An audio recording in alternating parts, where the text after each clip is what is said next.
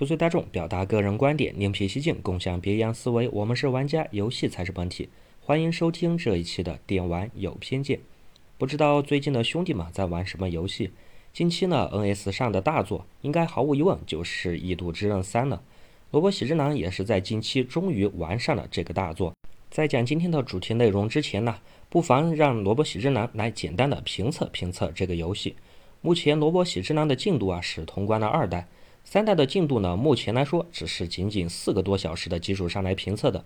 如果尤其是在剧情上，后期如果有些反转，那萝卜喜之呢是真的不知道。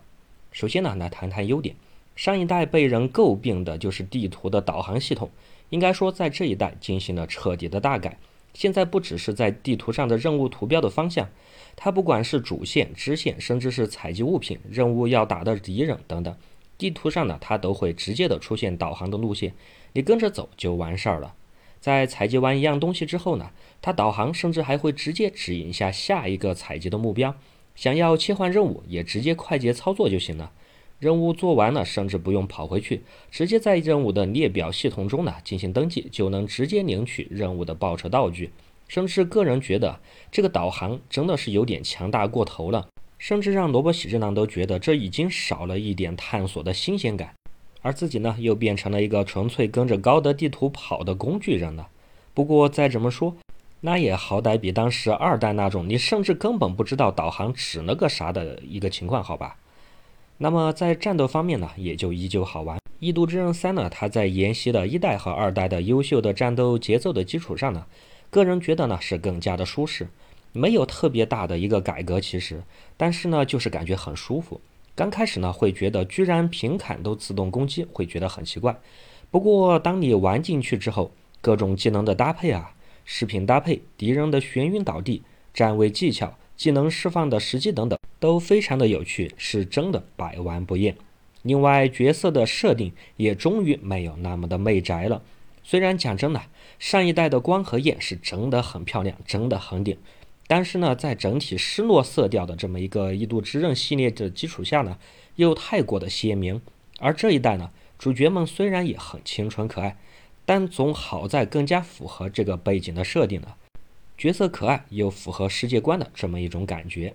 那么在另一方面，它的优点呢，就是它的一个世界观的代入上很强。至少我觉得在二代的基础上更加的强化。三代它大致讲的开头啊，是生活在战争阴影下。除了死在战场上的，或者死在十年后别无选择的这些克隆出来的、只为战斗而存在的少年少女的故事，它这种整体的故事的烘托和背景的烘托呢，我认为还是比较到位的。尤其是依托于《异度之刃》，它向来宏大的一个地图和场景的设计啊，也让人有非常强烈的代入感。这个一会儿会进行一个细讲。另外的话，也说说它的缺点。其中最大的缺点，萝卜喜之男觉得就是他的剧情的表演呢特别的冗长，在见到女主角的那一段呢，加上算是三场各自是最多五分钟的一个 BOSS 战呢，从你可以存档的地方到你再次可以存档的地方呢，到剧情演绎完成，如果你不跳过的话，基本上要接近一个小时。在这么长的动画演绎中呢，它除了及时演算，确实也穿插着不少精彩的 CG 片段，而剧情呢也算是蛮好看的。但是说实话，这个真的是太长了。而这个时候啊，我认为传统 JRPG 的问题啊也就暴露了出来。这很清楚啊，制作者他有一种强烈的想要玩家去融入这个故事剧情和世界中的这么一个想法，但是呢，还是真的太长了，长达一个小时的剧情，真的是看得好累。更不用说这样动不动就是十几、几十分钟的剧情了，在萝卜喜之郎至少体现的这短短的四个多小时的时间中呢，至少就占去了一半的时间，甚至啊有一种让我看到主线剧情的一个点快到了的时候啊，我简直就不想过去的这么一个想法，因为一过去又是超长时间的演出，不知道后期这种情况会不会好一点，而这种体验呢，尤其是对比现在的荒野之息开始。再到各类的魂系列、二等法环这类的惜字如金，但是呢，又能够把强大的一个剧情融入游戏的这种点滴之中的一个做法，真的是太过的落后。而有的剧情呢，是真的没有必要做的那么长，甚至有些剧情呢，直接不需要都可以，根本不会影响整个脉络的走向。所以说在这方面我是必须要给差评的。虽然呢，它的剧情当然是可以跳过的，但是你想想，作为一个以剧情见长的 RPG，那你这个跳过了还剩啥呢？这让我呢就直接联想到了一些又臭又长的剧情演绎的，比如说《仙剑奇侠传》六代啊，《王国之心》系列啊，还有《轨迹》系列。虽然不是说他们的剧情不好看，但真的是太过的拖拉。好的，简评到此结束。毕竟呢，我目前也只玩了四个多小时的时间，在兄弟们看来也真的是很短，所以一些其他的内容呢，我也没资格评测。那就是刚才所提一嘴的这个只有十年寿命的这个设定呢，引起了萝卜喜之郎的兴趣。其实呢，本次节目我也想通过这个游戏的世界观的设定呢，和兄弟们来闲聊两句其他的内容。而以下的内容，放心不算是剧透，因为游戏开篇呢就讲明了这个十年的设定，我也仅按照当前开篇明面上的一个设定来聊这个话题。后期如果有反转和真相啥的，说实话，萝卜喜之郎到目前呢也是不知道的，所以呢，请大家放心。那么再重复一下，就是这个游戏中的男女主角们呢，他们貌似都是通过一个双方的大主教类似的角色呢，从培养皿中召唤出来的。从剧情的演绎上看呢，它还不像是克隆，我感觉呢像是用魔法创造出来的一种产物。他们一出来呢就有十岁的样子，然后呢每个角色只有十期的寿命，其实呢也就是十年的寿命。而在这十年间呢，他们首先要接受残酷的战争适应性训练，之后呢就会被无情的扔到战场上，当做游戏中的一个个的棋子一样的无脑厮杀。在他们的大脑中啊，也许除了杀死对手。甚至连两性区别都不知道，支撑他们所生活下来的，就是在那十年的厮杀之后呢。如果你还能活下来的话，那就可以在大家的面前，由主教呢亲自引导你化为光点消失。他们以此为荣，以此奋斗。但其实对于跳脱出那个世界观的我们来说，这是何等的荒诞！那不都是死吗？不过对于本来就诞生于虚无的这些人而言，也许这也是他们最好的目标。那么，在感叹这样一个残酷世界的同时呢，其实罗伯喜之郎一边玩一边就在想：如果我们的人类的寿命也只有十年，就算从大学开始吧，一共呢在后往后也就只能活十年。那么，在现在这样一个越来越浮躁的世界中呢，我们这区区十年的时间又能干些什么呢？还会那么卷吗？还会那么物质吗？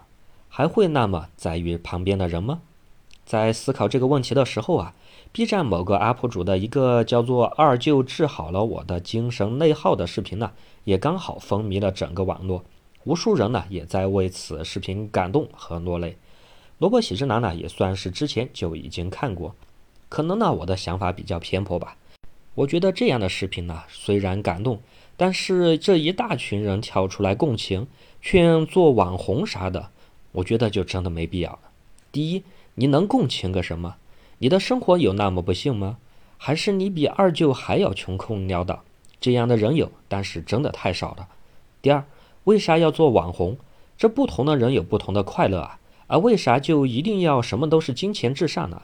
二舅平平淡淡的生活不行，非要叫别人开个抖音号，学某些网络乞丐去要个飞机火箭，带个啥货？赚个百把万才叫做人生嘛？这类人啊，就萝卜喜之郎看来是真的是被洗脑的不轻。虽然呢，有更多的物质基础肯定是好事呀，但是我感觉你这等于是说金钱才是生命意义的本身吧？这不是本末倒置吗？就我个人来说呀，这开玩笑你可以这么说，但是你要真的这么想，那就真的有点太庸俗了吧？而二舅的这个视频作者所想表达的。他们可能根本就没有看懂吧？关于物质这个东西嘛，难道你追求得到头不成？你看近期的新闻，别人炫富啊，直接就是六套房起手，有必要去攀比吗？就算你有六套房，那还有六十套、六百套的人呢。你人生才几十年，你能不能做点你能做的东西啊？那么我们再把话题拉回游戏，如果一个人的寿命啊只有十年。我想很多人可能对物质的一些追求呢，也好歹会淡漠了点吧。毕竟再怎么样，十年也积蓄不了太多吧。所以可能寻找自身存在的意义，才会成为游戏中主角一行的最终目标。人类的进程呢，过个十年几乎不会有本质的变化。但是作为时代灰尘中的每一个人，那可能就是一生中所最精彩的一段时间。那么我们为什么非要用一个个体的时间去抗衡人类的进程呢？我们作为玩家，能够拿上手柄，在某个清凉的午后来一局游戏，或者在周末约朋友来家中体验最新的作品。再在之后的烤串聚餐上畅聊游戏中的快乐，这样平淡的幸福，难道就不能算作是有追求的事情吗？那好吧，如果你说这都不算，那你要追求什么？天天九九六零零七，换个领导的表扬，还是月收入加个两千？拿着高于普通人的收入来假装共情低收入的人吗？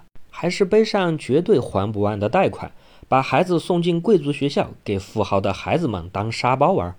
至少在萝卜喜之郎身边呢，就有无数无数这类的加班狗、奋斗青年，并且把这样的做法，他们是当做是自己的一个人生价值的体现。也许呢，他们可能在短时间之中呢，可以得到领导的赏识，相对呢更高一点点的收入。但是当他们越过三十五岁、四十岁的这个门槛的时候，那么他们还剩下什么呢？领导会念你的功劳，把他的位置给你不成？还是领导啊，觉得给新来精力充沛的年轻人画饼，还不如给你画饼轻松。